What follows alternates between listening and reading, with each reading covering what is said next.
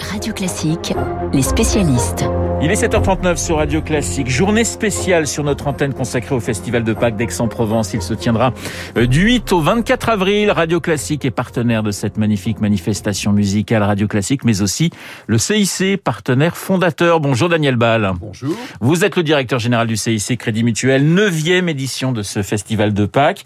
Et c'est pour vous et pour le CIC un rendez-vous très important. Oui, c'est un rendez-vous très important parce que depuis 2013, nous accompagnons, nous sommes partenaires fondateurs. Euh, nous avons contribué à ce que ce festival puisse avoir lieu. Nous avons contribué dans cette période de crise à ce qu'il puisse poursuivre sa vie. Il a été annulé complètement en 2020. En 2021, nous sommes arrivés à organiser une édition 100% numérique. C'était un, un, bel exploit avec euh, une belle audience. Et vraiment, cette année, on est, on est ravis de se retrouver en vrai, comme on dit Avec le public, parce que c'est le retour du public. et ça, c'est assez extraordinaire, aussi bien pour le public, bien sûr, que pour les artistes. Bien entendu. Et en plus, le public plus le digital, puisque on conserve l'expérience de l'année dernière pour continuer à assurer une diffusion euh, sur une plateforme numérique. Donc ça va vraiment donner une audience très très importante à ce, à ce festival de Pâques euh, pour euh, cette neuvième qui devrait normalement être la dixième édition. Et puis évidemment Radio Classique diffusera un certain nombre de ses concerts. Le CIC Radio Classique, mais également les fondateurs du festival, Renaud Capuçon et Dominique Bluzet. Cette année, la programmation est une nouvelle fois assez incroyable. Bah écoutez, les spécialistes de musique de, la considère vraiment comme euh, exceptionnelle et je, on fait confiance effectivement à Renaud Capuçon et à Dominique Buzet pour euh, pour ce plateau. Bon, nous sommes vraiment euh, engagés à leur côté et nous les encourageons évidemment à faire grandir chaque année le festival et les choix artistiques qu'ils font cette année vont certainement contribuer à ce très grand succès de, de cette édition 2022. Le ténor péruvien Juan Diego euh, Flores, Anne Gastina, la violoncelliste, euh, Laurence Equilbé et son orchestre Accentus, Marie-Joé Pires, pianiste portugaise, et Jean et j'en oublie, Daniel Ball. Il y a une programmation assez extraordinaire, il y aura des, des magnifiques concerts. Il y en a un, je crois, qui a retenu tout particulièrement votre attention. Oui, oui, lorsque euh, Renaud et, Dominique nous en ont parlé, organiser un concert au Camp des Mille, ça nous a tout de suite parlé. Le Camp des Mille, lieu évidemment d'histoire, lieu, lieu, de mémoire. Euh, pouvoir y organiser un concert qui sera le, le quatuor pour la, la, fin des temps de, de, Olivier Messiaen. Dans ce lieu, quand on sait que c'est une pièce, une composition qui a été écrite euh, dans un camp de prisonniers en 1941, oui. bon, malheureusement ça renvoie également à, à l'actualité dramatique que nous vivons actuellement. Mais vraiment, euh, le lundi 11 avril, euh, cette, ce, ce, concert mérite vraiment une, une, place tout à fait particulière. Et je dirais encore plus compte tenu du contexte, effectivement, mais on ne le savait pas lorsque cela a été programmé à l'automne. Voilà, un concert dans un lieu chargé d'histoire, le Camp des Milles, entre Aix-en-Provence et, et, Marseille.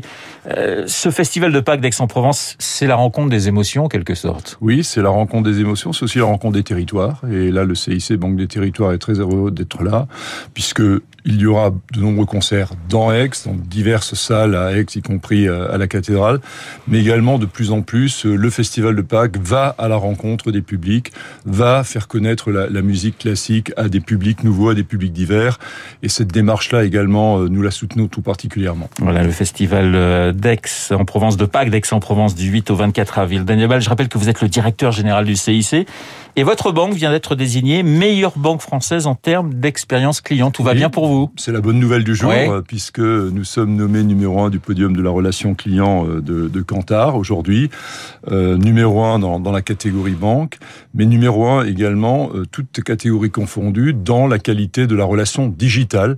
Pour nous, c'est une consécration parce que ça fait longtemps que nous disons que la banque moderne aujourd'hui est une banque de contact, une banque de proximité, mais également une banque digitale on allie euh, le digital et, et l'humain. Et euh, ce podium de la relation client, euh, vraiment, nous, nous, en sommes très fiers. Nos collaboratrices et collaborateurs en, en, sont fiers, les équipes informatiques également. Merci Daniel Ball, le CIC partenaire fondateur du Festival de Pâques d'Aix-en-Provence, tout comme Radio Classique, Festival du 8 au 24 avril. On reparlera tout au long de cette journée de ce festival sur notre antenne. Merci encore. Tout de suite, l'Ukraine et Renaud Girard. Radio Classique, les spécialistes.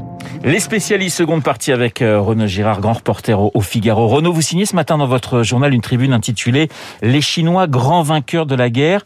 Pékin avance indirectement ses pions avec ce conflit? Ben oui, c'est certain parce que euh, on a vu que ça nous a surpris d'ailleurs que le ministre des Affaires étrangères avait dit que l'amitié entre le peuple chinois et le peuple russe est solide comme un roc et les perspectives de coopération future sont immenses.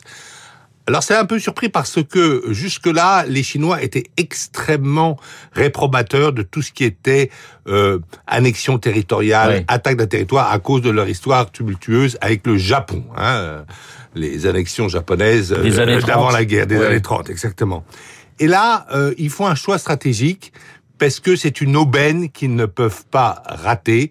C'est-à-dire que c'est la vassalisation en fait économique de la Russie, de la euh, Russie à la Chine.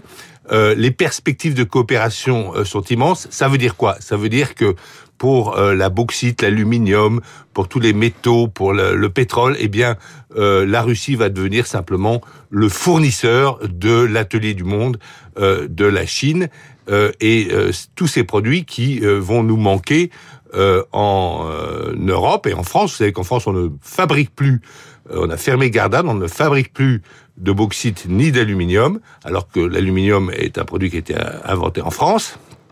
Et euh, évidemment, euh, le grand perdant dans cette affaire, ce sera l'Europe. Emmanuel Macron doit s'entretenir aujourd'hui avec euh, Xi Jinping. Qu'est-ce qu'on peut attendre de cet échange téléphonique? Est-ce que la Chine a un rôle à jouer, j'allais dire, de médiateur dans ce conflit entre Ukrainiens et Russes? Alors, elle a proposé d'être médiateur. Euh, je ne sais pas si les Ukrainiens sont prêts à accepter cette médiation, mais pourquoi pas Parce que la Chine a une ambassade en Ukraine et n'a pas reconnu euh, la Crimée, l'annexion de la Crimée en 2014. Donc c'est une possibilité. Euh, il y avait aujourd'hui comme seul interlocuteur ou médiateur Emmanuel Macron, mais il est vrai que la France est dans l'OTAN et donc a été mis dans la liste des pays hostiles euh, par la Russie. Donc les euh, Chinois peuvent très bien avancer euh, comme médiateurs, mais de toute façon, cela va laisser des traces et le boycott économique de la Russie ne va pas cesser demain. Et je pense que les Chinois sont, se régalent euh, se régale aussi parce que, vous savez, euh, euh, il y a une sorte de conquête douce de la Sibérie par les Chinois du côté de la ville de Khabarovsk. Et donc, là, on n'imagine pas Poutine ne plus donner de visa à tous ces Chinois qui veulent s'installer en Sibérie. Et puis, il y a la question de Taïwan, mais nous en reparlerons évidemment un peu plus tard avec vous. Merci Renaud, Renaud Girard, grand reporter au Figaro dans les spécialistes. On continue de parler de l'Ukraine dans un instant avec Marc Bourreau et son journal imprévisible, un journal consacré aux sportifs ukrainiens en première ligne sur le